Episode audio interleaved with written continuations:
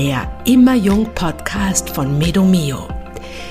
Gesundheit und Energie in der zweiten Lebenshälfte. Hallo, so schön, dass du wieder da bist. Nun spreche ich mit Hormoncoach Stefanie Rupp darüber, warum sie in ihrem Beratungskonzept für Frauen mit Wechseljahresbeschwerden von bioidenten Hormonen abgekommen ist, obwohl diese doch so sehr im Trend liegen und ein, als, als neues Wundermittel angepriesen werden. Aber Stefanie schlägt andere Lösungen vor und sie wird ein bisschen darüber reden, welche Lösungen das sind und auch, was die Folgen von Stress für uns Frauen in den Wechseljahren sind. Am Ende dieser Folge wird Stefanie dir noch ein ganz tolles Tool zum Ausprobieren für die kommende Woche für deine Hormonbalance geben. Bleib also dran. Und jetzt gleich ein toller Nährstofftipp für die Wechseljahre, nämlich Jamswurzeln. Die Jamswurzeln enthalten von Natur aus einen hohen Anteil an Diosgenin. Es gehört zur Gruppe der Phytohormone und ist eine Vorstufe des natürlichen Hormons Progesteron, das wir Frauen in der zweiten Lebenshälfte, gerade in der zweiten Zyklushälfte, besonders dringend brauchen, weil es ja tendenziell absinkt und wir da oft im Mangel sind. Hier kann die Jamswurzel abhelfen. Das Jamspulver aus Wildsammlung von unserem Partner Victilabs hat einen Anteil von 16% Diosgenin. Für die Produktion werden die Wurzeln gesammelt, getrocknet und schonend vermahlen, um alle wertvollen Inhaltsstoffe zu erhalten. Victilabs sind hochwertige naturbasierte Nahrungsergänzungen made in Deutschland und der EU, ohne Füllmittel und unnötige Zusatzstoffe, ohne Weichmacher, ohne Süßungsmittel, ohne Gluten und ohne Laktose. Mit dem Kauf des Yams Wurzelextrakts unterstützt du auch diesen Podcast.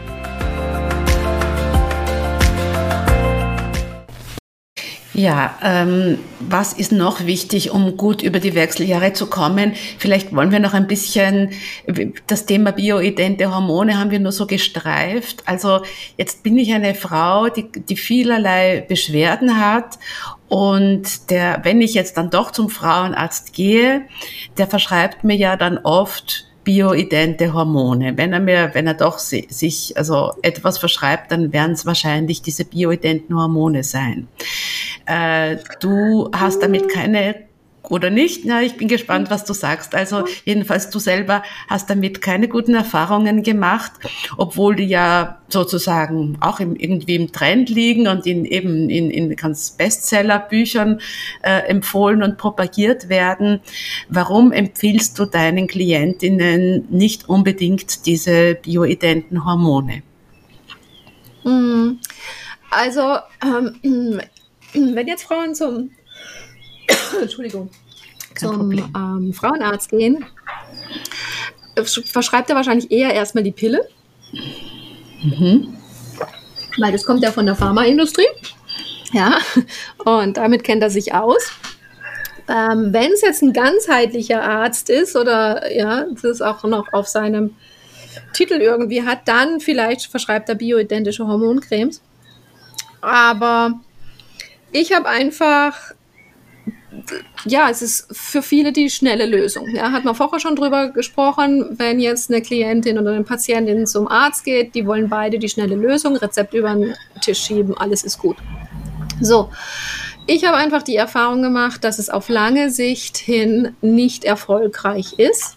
Es kann in den ersten Monaten schon mal positive Auswirkungen haben, weil der Körper ja dann auf einmal von außen diese Hormone bekommt und dann schon auch mal Symptome lindern kann. Aber ich finde, auch hier wird halt zu wenig Aufklärungsarbeit geleistet. Sprich, im Prinzip jeder, der bioidentische Hormoncremes verschreibt, sollte mit der Patientin darüber sprechen, ähm, wie lang sie denn die Hormoncreme nehmen soll. Weil über das wird gar nie gesprochen. Auch immer, wenn ich frage, wenn jemand zu mir kommt, die bioidentische Hormoncremes genommen hat und dann aber sich immer noch nicht wohlfühlt oder die Hormone noch, äh, das Hormonchaos noch schlimmer geworden ist und oder sie nicht verträgt, etc., ja, dann kommen die alle zu mir.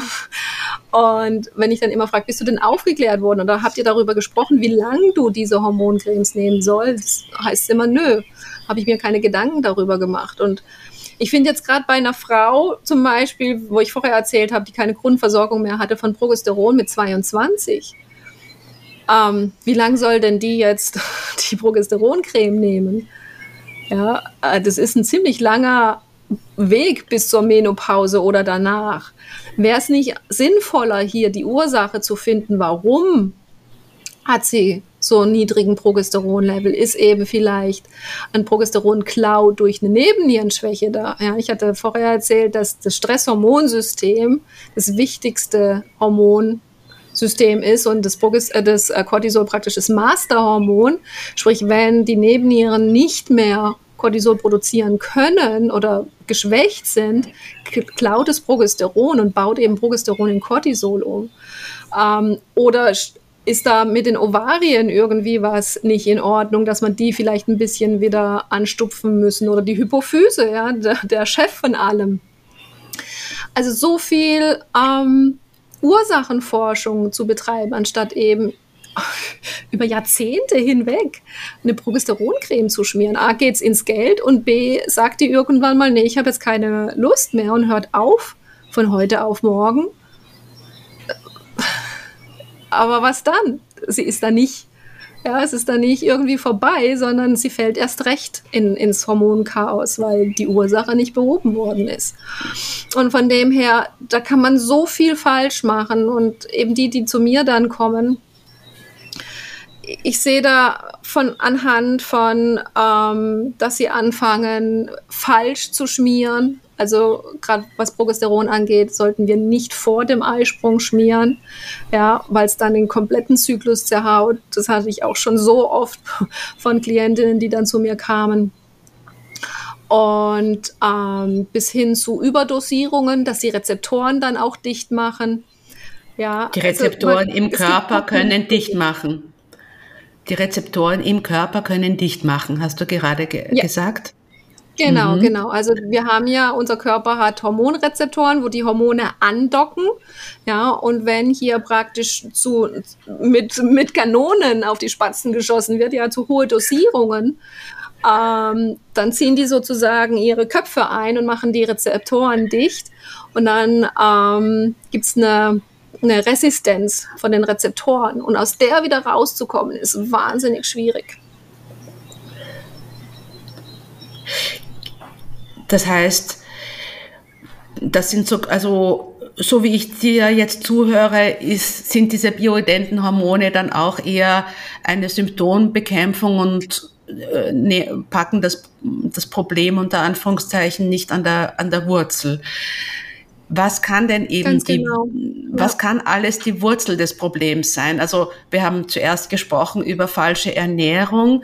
Was sind noch Gründe, warum ich äh, in ein Hormonchaos, äh, in, in diverse Beschwerden stürze während äh, der Wechseljahre. Also eben, ich hatte das Thema Nebennierenschwäche schon ganz oft äh, angesprochen. Das ist eigentlich so der Hauptgrund, warum sehr viele Frauen äh, heftige Wechseljahrsymptome haben, beziehungsweise zu früh in die Wechseljahre reinkommen. Dann Vitalstoffmangel, ja, also Raubbau an, an Körper über die Ernährung, falsche Ernährung, äh, Vitalstoffe, Mineralstoffe braucht einfach der Hormonstoffwechsel. Wir brauchen die Entgiftungsorgane, ähm, wir brauchen auch die Organe wie Leber und Darm, um hier in diesem Hormonstoffwechselprozess wirklich gut äh, die Hormone produzieren zu können. Wir brauchen die Ovarien, wir brauchen die Nebennieren, ja, wir brauchen die Hypophyse. Also es muss einfach so eine eine Optimierung vonstatten gehen. Und sind wir mal ehrlich, ganz viele Frauen zwischen 30 und 40, die sind einfach nur am Funktionieren, äh, haben Karriere und Familie im, im Fokus, ja, stellen ihre eigenen Bedürfnisse hinten an und ähm, ja, haben einfach so ein bisschen das Bedürfnis nach hinten gestellt, auf ihren Körper zu, zu hören, sondern sind da und am Funktionieren und sind für andere da, aber nicht für sich selber. Ja. Und äh, da braucht es einfach echt ein, ein Umdenken. Und ich verstehe schon, dass viele Frauen eine, eine schnelle Lösung haben möchten. Nur ich sehe halt, ja, also ich weiß an mir, wie es ist und das Hormonkonzept ist halt so komplex und muss wirklich ganzheitlich angegangen werden, weil es ist nicht wie ein Vitalmangel. Ein Hormonmangel ist nicht wie ein Vitalstoffmangel. Ja, es ist nicht so, dass wir einfach supplementieren können und dann ist alles wieder gut, sondern das ist viel komplexer und hängt viel, mit vielen anderen Systemen zusammen. Und deshalb muss es hier, wenn man auf lange Sicht hin die Hormone wirklich in Balance halten möchte, braucht es da eben mehr wie jetzt nur eine Hormoncreme zu nehmen. Welche Vitalstoffe sind denn deiner Erfahrung nach besonders wichtig, die, wo wir oft äh, in der zweiten Lebenshälfte im Mangel sind und wo du sagst, also diese, diese mm, Handvoll Vitalstoffe sollte ähm, sozusagen rate ich den meisten Frauen an? Ja, also das äh, sind, ist definitiv Magnesium ja, ganz viele Hormonstoffwechsel brauchen, sind abhängig vom Magnesium. Äh, genauso aber auch die, die B-Vitamine. Und viele nehmen jetzt einen B-Komplex, ja, ist supi, aber im B-Komplex ist jetzt, sind jetzt die verschiedenen B-Vitamine, die wir gerade für, für einen Hormonstoffwechsel brauchen, wie zum Beispiel B6 ja, eben nicht in dieser Menge vorhanden. Deshalb, was ich auf jeden Fall mache, ist ein B-Komplex zu nehmen, aber obendrauf noch B12, B6, B5, gerade für die Nebennieren-Thematik, ja, für die Stress-Feedback-Achse ist B5 ganz arg wichtig. Und äh, die supplementiere ich einfach obendrauf noch. Mhm. Das heißt, also das sind einmal die wichtigsten, die B-Vitamine und Magnesium. Ja, Vitamin C, ja, vergessen wir auch ganz oft. Vitamin D, einer der Gründe, warum ich nach Panama ausgewandert bin, damit ich täglich Sonne auch habe. Weil Vitamin D ist ja kein Vitamin, sondern tatsächlich ein Vorhormon. Und ähm, ja, wir brauchen einfach so viele Vitalstoffe, Mineralstoffe, um hier die Hormone tatsächlich produzieren zu können. Und deshalb müssen wir auch auf, auf die Ernährung explizit achten und gucken, dass wir hier ganz viel unserem Körper Gutes tun und nicht einfach nur ein Hungerloch stopfen. Ähm, jetzt hast du immer wieder die Nebenniere äh, erwähnt. Also wir wollen auch mal eine eigene Podcast-Folge zur, zur Nebenniere und zur Nebenniere, Nebennierenschwäche machen. Aber vielleicht kannst du doch jetzt ein bisschen erläutern, äh, jedes Mal, wenn du Nebenniere und Nebennierenschwäche sagst, bedeutet das ja eigentlich Stress nicht? Bedeutet das ja, dass wir Frauen einen zu stressigen Lebensstil schon geführt haben, dass wir, du hast gesagt, man, man denkt nicht so an sich selber, man ist am Funktionieren, man, man sorgt äh, für, für die Kinder und hat oft eben gleichzeitig einen Job, die berühmte Doppelbelastung. Und all das führt einfach in einen chronischen Stress. Und der hat ja dann spätestens in der zweiten Lebenshälfte Auswirkungen in Form dieser von dir zitierten Nebennierenschwäche. Was bedeutet das konkret? Was kann ich tun, um hier ähm, zu entstressen, um meine Nebenniere wieder zu stärken. Das geht ja alles sozusagen äh, zugleich einher. Also es ist oft ja nicht leicht, äh, weniger Stress, äh, ähm, also den, ein, einen weniger stressigen Lebensstil. Also ich bin die Erste, die davon betroffen ist, weil ich habe auch äh, Kinder in verschiedenem Alter, ich habe mehrere Jobs und obwohl ich das jetzt schon hundertmal gehört habe, mir fällt es auch sehr schwer, äh, den, einen stressärmeren Lebensstil zu führen. Aber vielleicht kannst du uns, äh, Stefanie, da jetzt zusätzlich motivieren, indem du vielleicht kurz erläuterst, was dieser Stress äh, in, in unserem Körper in der zweiten Lebenshälfte alles anrichtet, warum gerade der Stress uns in diese hormonelle Disbalance und in die ganzen Beschwerden rund um die Wechseljahre hineinführt. Ja, also du musst sehen, dass eine Nebennierenschwäche ähm, eigentlich eine Vorstufe ist von einem Burnout. Und ich selbst hatte einen Burnout mit 30 und ich möchte, ich wünsche das keiner Frau. Das ist echt kein Zuckerschlecken. Und weil es führt ja auch noch weiter dann in Depressionen. Ja? Und eine Nebennierenschwäche ist praktisch Stufe 5, 6, 7 rum von einem Burnout dann auch, ja. Und wenn man hier nicht relativ früh die Notbremse zieht, wenn man auch sieht, dass Nebennierenschwäche geht ja auch weiter dann eben die nächsten Stufen zu einer Nebennierenerschöpfung. Und dann ist das Organ oder die zwei Organe, ja, die Nebennieren sitzen ja oben drauf wie so kleine Krönchen auf den Nieren dann ähm, ist das Organ sozusagen so kaputt, dass man das nicht mehr rückgängig machen kann. Ja, und dann braucht es im Prinzip auch, wir brauchen Cortisol zum Überleben, weil ohne Cortisol sterben wir tatsächlich. Ja. Also die Nebenniere produziert das Cortisol, nicht, muss genau. man sagen, ja. Ganz, ja, ja, genau. Cortisol, DHEA, das Antistresshormon und Adrenalin und ja, wie sie alle heißen, ja. Und deshalb die Nebennieren tun ja auch eher Sexualhormone produzieren, wenn die Ovarien schwach sind. Also im Prinzip sind die Nebennieren wirklich das Organ schlechthin, was wir unterstützen sollten. Und du hast jetzt Stresssituationen schon gesagt. Wenn ich aber von Stress spreche, da meine ich eben nicht nur so diesen, diesen Alltagsstress, den wir haben, sondern tatsächlich auch mentalen und emotionalen Stress. Den vergessen wir leider Gottes sehr, sehr oft. Also eine Pandemie zum Beispiel hat uns so gestresst, weil es gab Zukunftsängste, es gab Allgemeinängste. Die Ängste wurden so extrem geschürt auch. Ja. Viele äh, hatten finanzielle Ängste oder ja die ganze die ganze Lockdown-Geschichte. Also wir werden so viele Nebennierenschwächen in den nächsten Jahren sehen, ähm, weil eben diese emotionalen und mentalen Stressoren, wie ich sie nenne, ja, echt extrem geworden sind. Und wir zum Beispiel auch über Trennungen, was in diesem Zeitraum in den Wechseljahren einfach oft auch passiert, ja, die uns mental belasten, Todesfälle, die uns belasten, Pflege von Eltern oder Großeltern, die uns äh, belasten. Ganz oft machen wir uns auch Stress selber, wenn wir einen Perfektionisten in uns haben zum Beispiel. Ja. Es gibt so viele Stressoren, die genauso auf die Nebennieren einwirken wie jetzt ein Stress im Job. Und das vergessen wir leider Gottes sehr, sehr oft. Auch diese Unzufriedenheit, die wir dann haben in den Wechseljahren. Ja, diese Sinnlosigkeit oder die Suche nach dem Sinn. Ganz viele fangen ja dann auch ein, äh, ein Projekt irgendwie an oder nochmal ganz von vorne oder machen eine Yoga-Ausbildung oder, oder, ja. Und all diese Summe führt eben dazu, dass die, dass die Nebennieren hier geschwächt werden.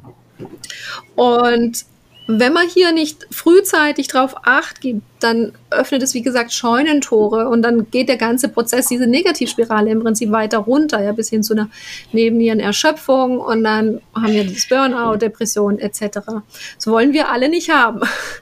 Und deshalb ist es so arg wichtig, das so früh wie möglich zu erkennen. Und ich finde es auch hier wieder kein schöner Trend mit den bioidentischen Hormoncremes, dass viele Heilpraktiker und Ärzte dann tatsächlich dazu hingehen, auch, ja, wenn jetzt die Frau, also die Symptome von einer Nebennierenschwäche sind Müdigkeit, Antriebslosigkeit, Schlafprobleme etc., dass sie, dass sie dann zum Arzt gehen oder zum Heilpraktiker gehen und der dann Cortisol verschreibt. Weil was passiert? Natürlich fühlt sie sich erstmal wieder toll, sie hat Energie, ähm, yippie, ja, äh, für beide Seiten, aber hört sie so wieder auf mit dem Cremen, weil die Nebennieren haben sich dann zurückgelegt und gesagt, okay, ich kann mich jetzt mal in den Liegstuhl legen und erholen, ähm, weil es kommt ja von außen zugeführt. Aber wenn sie dann von heute auf morgen wieder aufhört zu cremen, dann springt die neben ihr nicht aus dem Liegstuhl raus und sagen, juhu, jetzt ähm, bin ich erholt, ich kann jetzt wieder losstarten, sondern ähm, da braucht es ein bisschen mehr wie so eine bioidentische Hormoncreme. Ja, deshalb äh, ist die Ursache auch hier immer noch nicht behoben und sie wird weitermachen in ihrem Lifestyle, in ihrem Rhythmus, in, mit ihren Stressoren, die sind einfach nicht behoben und sie fällt wieder früher oder später nur noch schlimmer ja, in die Nebennierenschwäche beziehungsweise dann in der Erschöpfung auch rein. Und hier braucht es einiges mehr. Ja, ich weiß, von was ich spreche. Ich hatte eine Nebennierenschwäche, äh, um diese wieder zu stärken. Um Energie und wieder Lebensfreude zu haben und eben keine bioidentische Hormoncreme, bitte. Das bedeutet, es ist einfach sehr wichtig, dass wir auf uns achten, schon auch äh, in unserem, in, also in, während, wenn wir noch jung sind und, und berufstätig und dass wir uns eben nicht in diesen enormen Stress äh, hineinführen lassen, weil wir dann spätestens in der zweiten Lebenshälfte die Rechnung präsentiert bekommen. Das wird halt auch keiner jungen Frau gesagt, sondern alle werden mhm. ermutigt, sich in großen Betrieben und Firmen äh, zu verausgaben und äh, äh möglichst viele Termine und möglichst alles gleichzeitig und dafür wird, wird man ja dann gelobt oder, oder auch remuneriert und ähm, dass man da eigentlich Raubbau an seinem Körper auch in der Weise betreibt, dass man dann in der zweiten Lebenshälfte umso erschöpfter wird. Das, darüber wird man ja nicht aufgeklärt, leider Gottes, aber es ist eben so. Ähm, die Lehre, die man daraus ziehen kann oder der Aufruf ist, dass, dass wir Frauen einfach uns, auf uns achten und auf unser Stresslevel und es nicht unbedingt als erstrebenswert äh, empfinden, wenn unsere, unsere Berufsalltage und unser Familienleben komplett durchgetaktet ist, weil sich das früher oder später rächt. Es geht eine Zeit lang vielleicht gut, aber ähm, spätestens eben in der zweiten Lebenshälfte kommt dann äh, sozusagen die Rache der Nebenniere, wenn ich das so sagen kann.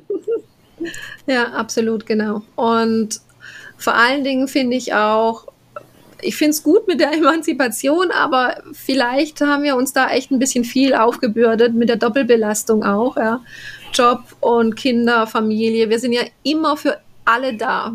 Ja? Wir stellen unsere Bedürfnisse hinten an, um es allen recht zu machen, um für alle da zu sein. Oh, das sehe ich so oft bei meinen Klientinnen. Und da dürfen wir eine Portion mal selbstbewusster werden und eine Portion egoistischer werden und dann auch sagen, okay, jetzt ich merke, ich brauche eine Pause, jetzt mache ich einfach mal einen Wellness-Tag für mich oder was auch immer man gerne machen möchte. Und eben mal nicht für die Kinder da zu sein, sondern vielleicht eine Nanny oder zu den Großeltern oder den Vater mal ein bisschen mehr einspannen. Und ich glaube, ja, wir müssen uns das wirklich auch mal vor Augen halten, was für und auf die Schulter klopfen und den Nebennieren auch mal Danke sagen, was sie alles leisten für uns. Ähm, weil das ist schon echt eine heftige Nummer, was wir da in den letzten Jahren, Jahrzehnten ähm, geleistet haben und vollbracht haben, ja, anderen Menschen supportet haben. Wir Frauen, wir haben ein Helfersyndrom, wir sind immer alle für andere da, aber jetzt ist es an der Zeit, dass wir für uns selber da sind. Vielleicht kannst du das noch einmal kurz erklären, damit das alle auch wirklich verstehen, wenn wir eben so stressig leben und dann die, die Nebenniere in der zweiten Lebenshälfte äh, versagt oder schwächer wird, bedeutet das ja eben, dass äh, sie zum Beispiel äh, das Cortisol nicht mehr so hoch bringt, wie wir es eigentlich benötigen würden. Äh, also und das ist ja dann, hat ja dann eine ganze Kaskade an, an weiteren Auswirkungen, nicht? Also das, das, das, das gesamte, äh, die, wie sagt man, das Kartenhaus der Hormone, nicht? Dieses, diese, diese, diese schwierige Balance und diese Zahnräder, die da ineinander greifen. Mhm. Wenn da ein so wichtiges Zahnrad versagt, äh, hat das ja ganz, ganz viele Auswirkungen und es ist auch dann nicht von heute auf morgen rückgängig zu machen. Mhm. Genau. Also wenn man es am Beispiel von Symptomen nennt, zum Beispiel ein Schlafproblem oder Schilddrüsenproblem. Ja, man geht zum Arzt, bekommt entweder Schlafmittel verschrieben oder Schilddrüsenhormone verschrieben. So, ich bin ja ein Fan von Ursachenforschung und wenn ich eben jetzt sehe, wie die ganzen Hormonsysteme zusammenarbeiten, ähm, gehe ich praktisch den Weg nach. So, Schlaf, wenn, wenn jemand Schlafprobleme hat, dann ähm, schaue ich erstmal Einschlafprobleme oder Durchschlafprobleme. wenn es jetzt zum Beispiel Einschlafprobleme sind, ja, dann kann es gut sein, dass eben das Cortisol bei der Nebennierenschwäche den Rhythmus ändert. Sprich, morgens ist kein Cortisol hoch da, weil die Nebenniere zu schwach ist, um diesen Peak eben ja, zu vollbringen, damit wir voller Energie aus dem Bett rausspringen. Und dann haben wir einen tiefen Cortisol-Level und abends einfach was, da soll der tief sein. Da ist er aber ein bisschen erhöht, sprich wir haben Unruhe, eben wir können nicht einschlafen, haben diese Einschlafprobleme. So, sprich es ist ein, ein, eine Nebennierenschwäche da. Warum ist eine Nebennierenschwäche da? Ja, da betreibe ich dann Ursachenforschung, um wenn wir dann die Nebennierenschwäche, die Stressoren ausgemerzt haben, dann funktioniert es auch wieder mit, den mit dem Einschlafen. Ja. Thema Schilddrüse zu, zu eruieren, warum sind die Schilddrüsenhormone zu gering? Ähm, da gucke ich mir ein Progesteronlevel an, weil Progesteron Einfluss ausgleichenden Einfluss auf die Schilddrüse hat. Haben wir einen zu niedrigen Progesteronmangel? Warum habe ich einen Progesteronmangel? Ist vielleicht eine Nebennierenschwäche da? Also anstatt Progesteron zu pushen, gucke ich, dass ich die Ursache behebe, nämlich die Nebennierenschwäche. Weil wenn ich die Nebennierenschwäche behebe, habe ich auch wieder einen besseren Progesteronlevel und das Progesteron kann auch wieder besser hier auf die Schilddrüsenhormone einwirken. Ja, und ich habe ganz viele in meinen Kursen drin, die tatsächlich auch Schilddrüsenhormone genommen haben die die äh, entweder komplett abgesetzt haben oder reduziert haben, weil die Nebennieren, also der Progesteronlevel wieder gut war und die Nebennierenschwäche behoben war. Das heißt, oft ist quasi der Kern oder da, wo man ansetzen muss, wenn man diverse Wechseljahresprobleme hat, ist dann eigentlich oft die Nebenniere. Und wenn man die durch Entstressungs-, Entspannungsmaßnahmen, äh, durch äh, vielleicht auch Abbau von, von emotionalem Stress, von auch, also da, da gehört ja das alles ganzheitlich dazu, eine neue Sinnfindung, äh, ähm, ein neuer Job oder womöglich ein, ein, ein Umziehen in ein anderes Land, wie du das gemacht hast. Das, das sind ja alles im weitesten Sinn Maßnahmen zur Stärkung der Nebennieren. Natür natürlich auch, ich weiß nicht, das kann bis zur Traumaarbeit gehen, habe ich auch schon von Therapeuten gehört. Und ja, also sowohl auf, auf, auf seelischem Gebiet als auch im, im Lifestyle, äh, als auch in der Ernährung. Das sind alles Maßnahmen, die äh, die Nebenniere stärken und sozusagen einer der Schlüssel für eine gute Wechseljahreszeit. Ja, absolut, weil wenn man was aus diesem ganzen Interview jetzt mit rausnimmt, dann das Cortisol das Masterhormon ist, was auf alle Hormonsysteme einwirkt und eingreift. Und wenn man das nicht irgendwie im Griff hat, ja, dann kann man so viel bioidentische Hormoncremes schmieren, wie man will. Ja, der, die Löcher im Eimer sozusagen sind immer noch da und ähm, bewirkt im Prinzip nichts, ganz genau.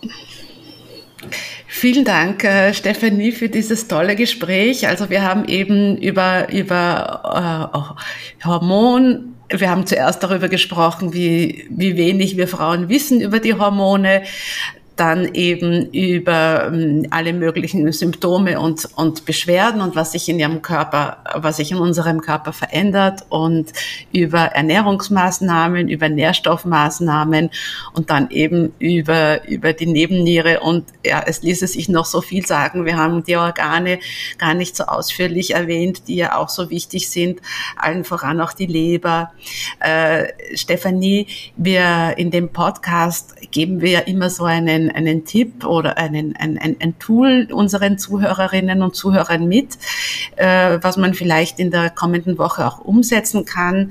Was hast du denn da für eine Empfehlung, äh, um äh, unseren Körper in der zweiten Lebenshälfte zu stärken und ein klein wenig zur Hormonbalance beizutragen?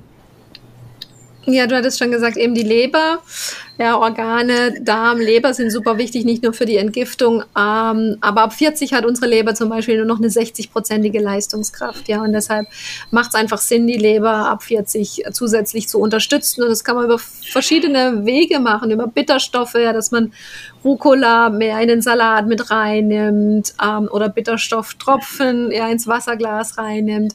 Aber auch der Leberwickel zum Beispiel kann hier wirklich Wunder wirken, gerade wenn es zum Thema Schlafprobleme gibt. Wer aufwacht zwischen drei und fünf, ja, ist die Organuhr von Leber ähm, hier aktiv, dann weiß, weiß man auf jeden Fall, die Leber braucht hier Unterstützung. Und damit kann man, mit dem Leberwickel kann man, wie gesagt, hier wirklich äh, zum Teil Wunder verbringen, indem man hier die Leber unterstützt mit einem Leberwickel, also ein feuchtes Tuch auf den unterhalb den rechten Rippenbogen hier legen, mit einer Warmflasche drauf, 20 Minuten ins Bett, vielleicht auch gerade abends dann, bevor man schlafen geht. Äh, man kann es auch noch mit, mit Rizinusöl ein bisschen einreiben, ja, Castor. Öl, ähm, Wickel sind hier absolut nennenswert und ganz easy auch in den Alltag zu integrieren. Und damit hat man schon einiges getan. Hier einfach mal ausprobieren für eine Woche lang und gucken, was sich verändert. Ganz toll, Stefanie, das wollen wir doch probieren. Und äh, schaut alle äh, auf äh, Stephanies Homepage. Sie, sie gibt eben ganz tolle Kurse und auch eine eigene Ausbildungsakademie, an der ich eben selber teilnehmen darf äh, zur, zur Hormonbalance. Und ich danke dir wirklich für deine, für deine Arbeit auch. Ja, es ist, ähm, ja, es gibt einfach noch viel zu wenig Frauen, die äh, Aufklärungsarbeit leisten. Wir alle wissen viel zu wenig über unsere eigenen Hormone und es ist einfach großartig, wenn Frauen sich äh, mit dem Thema befassen, da Aufklärungsarbeit leisten und sich gegenseitig unterstützen. Liebe Stefanie Rupp, danke für deine Zeit. Sehr, sehr gern, liebe Theresa. Ja, und wer noch Fragen hat zu dem Thema, man findet mich ja auch auf Instagram zum Beispiel. Hier eine Direktnachricht schreiben, beantworte ich sehr gerne Fragen. Und wie gesagt, ich habe gerade so eine große Vision, dass ich eine Community aufbauen möchte. Und da wird es in den nächsten in der nächsten Zeit sicherlich auch noch einiges Neues geben neben meiner Academy, auf was ich mich wahnsinnig freue, eben um hier ganz viele Frauen zusammenzubringen auch. Na, wir sind gespannt, was da kommt. Bis bald, Stefanie. Liebe Grüße aus Panama, macht's gut.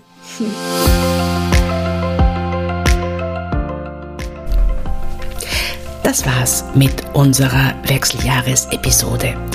Lasst uns gemeinsam im Laufe der nächsten Woche unsere Leber mit warmen Wickeln pflegen.